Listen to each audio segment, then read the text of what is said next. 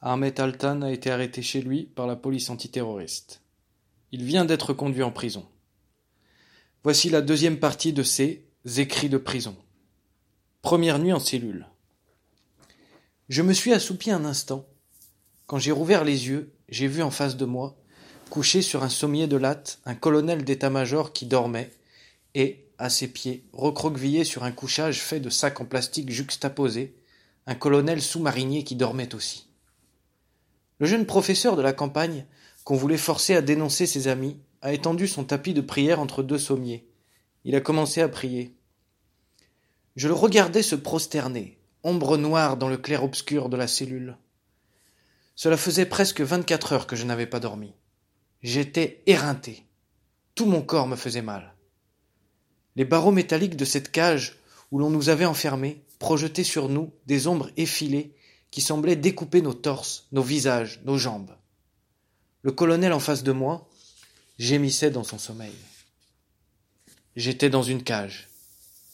Dans cette pénombre moite que sciaient les ombres des barreaux, dans les murmures pieux du jeune professeur à genoux, dans les pieds nus du colonel qui luisaient comme des pierres, et dans son gémissement, il y avait quelque chose de plus stupéfiant que la mort, quelque chose de l'ordre d'un vide sans consistance, qui ne serait ni tout à fait la vie, ni vraiment la mort.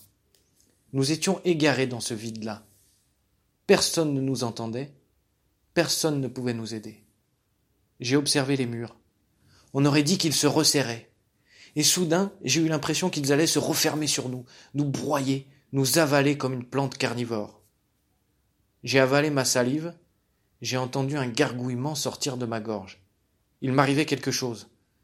J'ai senti une armée de spectres remuer en moi, c'était comme si se mettait en marche, dans mon propre corps, une armée de statues d'argile, pareille à celle que l'empereur de Chine avait fait disposer autour de son tombeau pour le protéger dans la mort. Chacune d'elles porteuse d'une peur différente, d'une terreur particulière. Je me suis redressé pour m'adosser au mur. Sur mon visage, la caresse d'un animal chaud, dufteux. La sueur coulait sur mon front. J'avais du mal à respirer. On était serré. Il n'y avait pas d'air. J'ai senti le besoin d'être dehors, à l'air libre, dans un espace ouvert. Impossible de rester là. Je voulais la lumière. Je voulais de l'air frais. Un instant, j'ai eu l'envie irrépressible de me lever, d'aller jusqu'à la grille, de m'agripper au barreau et hurler. Faites-moi sortir d'ici. Faites-moi sortir. J'étouffe. Puis j'ai frissonné, en constatant que j'avais fait un pas en avant. J'ai serré les poings, comme pour me retenir de bouger. J'avais beau savoir qu'il suffisait d'un seul cri pour perdre tout ce qu'il me restait. Mon désir de sortir de cette cage étouffante était proprement irrépressible. J'étais écrasé, broyé comme entre deux montagnes, pris d'un côté par l'envie de hurler Faites-moi sortir d'ici et de l'autre par la conscience que cela me ruinerait définitivement. J'étais en train de craquer. Le jeune professeur s'est redressé en joignant les mains comme contre son torse, le colonel s'est retourné sur sa couche en gémissant. J'ai enlacé mes genoux ramenés contre ma poitrine. Ma vue devenait trouble, les murs se sont mis à bouger. Je voulais sortir d'ici, tout de suite, immédiatement. Et savoir que c'était impossible créait dans mon cerveau une sorte de grouillement, comme si des milliers de fourmis s'y promenaient librement.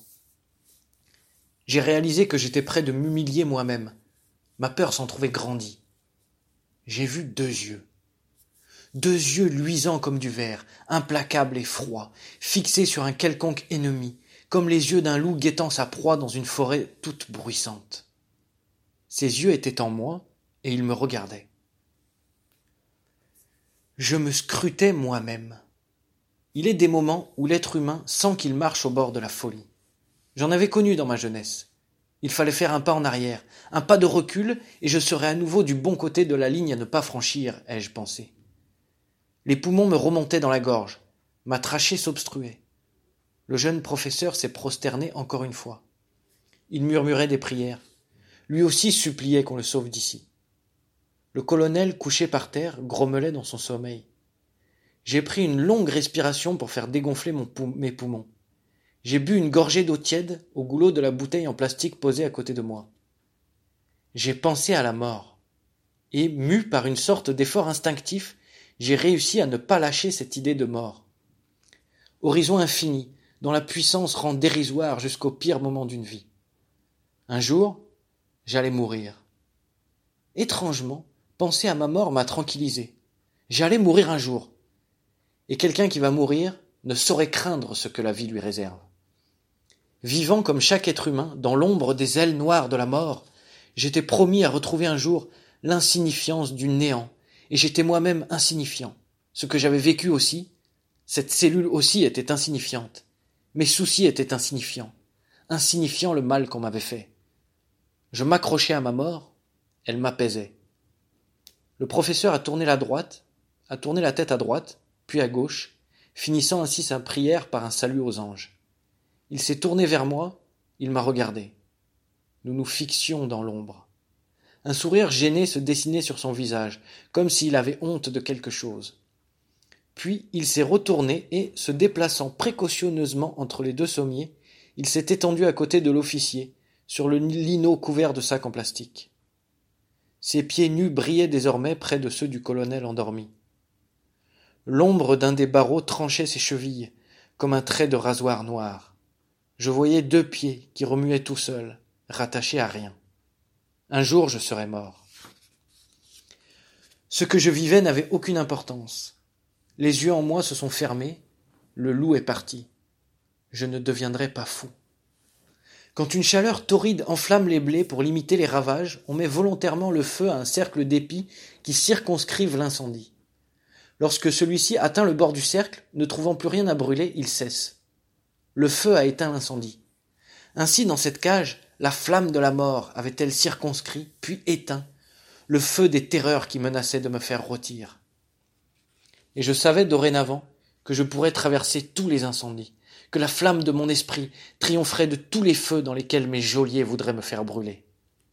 Cette flamme qui me dévorerait, ce serait tantôt l'idée de la mort, tantôt les textes que j'écrirais dans ma tête, tantôt l'orgueil de ne pas vouloir rester dans les mémoires sous un nom déshonoré par la peur, tantôt les fantasmes sexuels les plus débridés, tantôt de doux rêves de bonheur, tantôt une sorte de schizophrénie propre aux écrivains qui savent recréer une réalité superbe sur les débris de celle à laquelle ils ont tordu le cou, tantôt la flamme de l'espoir. Ma vie serait faite de toutes ces invisibles luttes que livre la conscience entre quatre murs de pierre. J'allais être contraint de vivre en m'accrochant, en m'accrochant aux branches de mon propre esprit, les pieds suspendus au-dessus du gouffre, sans pouvoir jamais m'abandonner, ne serait-ce que l'espace d'un instant de faiblesse, à ces douces ivresses qui font dévier les hommes de leur route. J'étais face au monstre de la réalité, et il me faudrait désormais vivre au bord du gouffre, comme un homme agrippé à sa branche. Avoir peur, perdre le contrôle, me laisser envahir par l'effroi, m'abandonner au désir d'être libre, devenir fou, prêter le flanc, même une seconde, tout cela m'était interdit. Un instant de faiblesse, et tout ce que j'aurais fait, mon présent, mon futur, mon existence serait anéanti. Si je lâchais, ne fût-ce qu'une seule fois la branche à laquelle je m'accrochais tant bien que mal, c'en serait fini. Ce serait le premier et l'ultime décrochage, après quoi on me retrouverait au fond du gouffre, petit à d'os et de sang. Mais combien de jours, de semaines, d'années arriverais-je à tenir agrippé à cette branche sans jamais la lâcher, les pieds balançant au-dessus du vide? Si je lâchais la branche et finissais en morceaux au fond du gouffre de l'apathie, il n'y aurait pas que mon passé et mon futur de briser. Aussi ma force d'écrire. L'éventualité de ne plus pouvoir écrire étant ma plus grande terreur, j'y puiserais une force capable de réprimer cette peur et toutes les autres. La peur me donnerait du courage.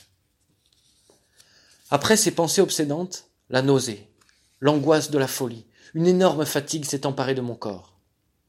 Le professeur s'était endormi, ses pieds coupés aux chevilles ne bougeaient plus. J'avais beau tomber d'épuisement, impossible de dormir, comme si le sommeil lui-même m'avait épuisé, avait raté notre rendez-vous. Dans mon sac, un livre que je venais de me procurer sur les philosophes chrétiens du Moyen Âge. Je m'étais dit que la vie de ces philosophes devait regorger de, de récits palpitants et truculents. Bien. J'allais me réfugier dans leurs aventures, pour me distraire et me détendre un peu, j'en oublierais mes propres mésaventures. Ces penseurs se heurtaient toujours, dans leur effort pour percer les mystères de l'existence et de l'univers, à la difficulté d'avoir d'abord à résoudre leurs propres problèmes individuels, Et quand après avoir écrit des milliers de pages, il se trouvait finalement aux prises avec la question de savoir qu'est-ce que la vie, l'espèce de désespoir naïf dans lequel on les voyait brusquement plongés avec un étonnement enfantin m'était toujours apparu comme un plaisant résumé de toute l'aventure humaine. J'ai ouvert le livre dans la pénombre, au milieu des gémissements et des grognements de mes camarades de cellule. J'espérais que la lecture m'apaiserait suffisamment pour que je réussisse enfin à dormir. Je me suis trompé. Le livre n'avait rien à voir avec une compilation de biographies truculentes. C'était une description des théories d'édits philosophes, théories pour le moins complexes. Évidemment, on commençait, on commençait par saint Augustin. J'étais fasciné par la sincérité de ce gros homme qui disait à peu près oh mon Dieu, sauve-moi de ces tourments sexuels, mais pas tout de suite, je t'en prie, car j'y prends un tel plaisir.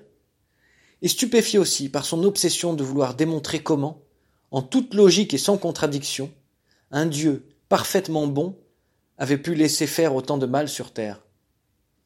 Saint Augustin avait toujours éveillé en moi une sorte de tendresse qui contrastait fortement avec les idées et le sérieux tout philosophique de son œuvre. J'ai commencé à lire. Ce n'était pas sans une certaine ironie qu'un homme prisonnier dans une cage se trouve contraint de lire un traité qui explique pourquoi Dieu a voulu qu'il y ait du mal sur terre. Mais cette fois la lecture de saint Augustin m'a mis en rage.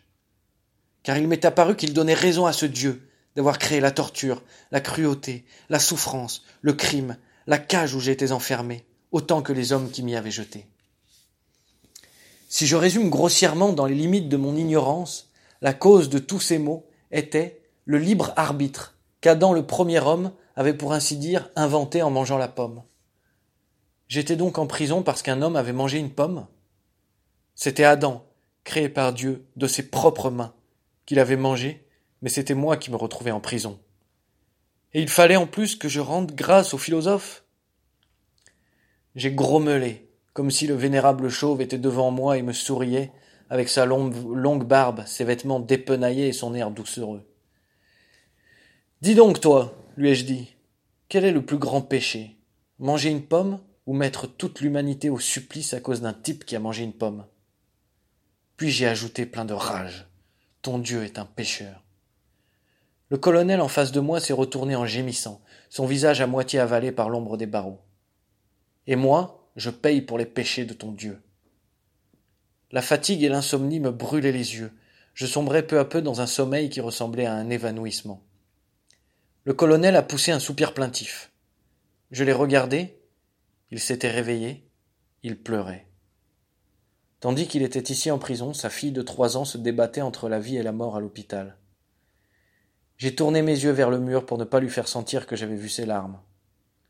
Je ne devais pas lâcher la branche, même pas une seconde. En m'endormant, j'ai pensé à cette petite fille qui luttait contre les griffes de la mort. Tout ça pour une pomme, ça a été ma dernière pensée.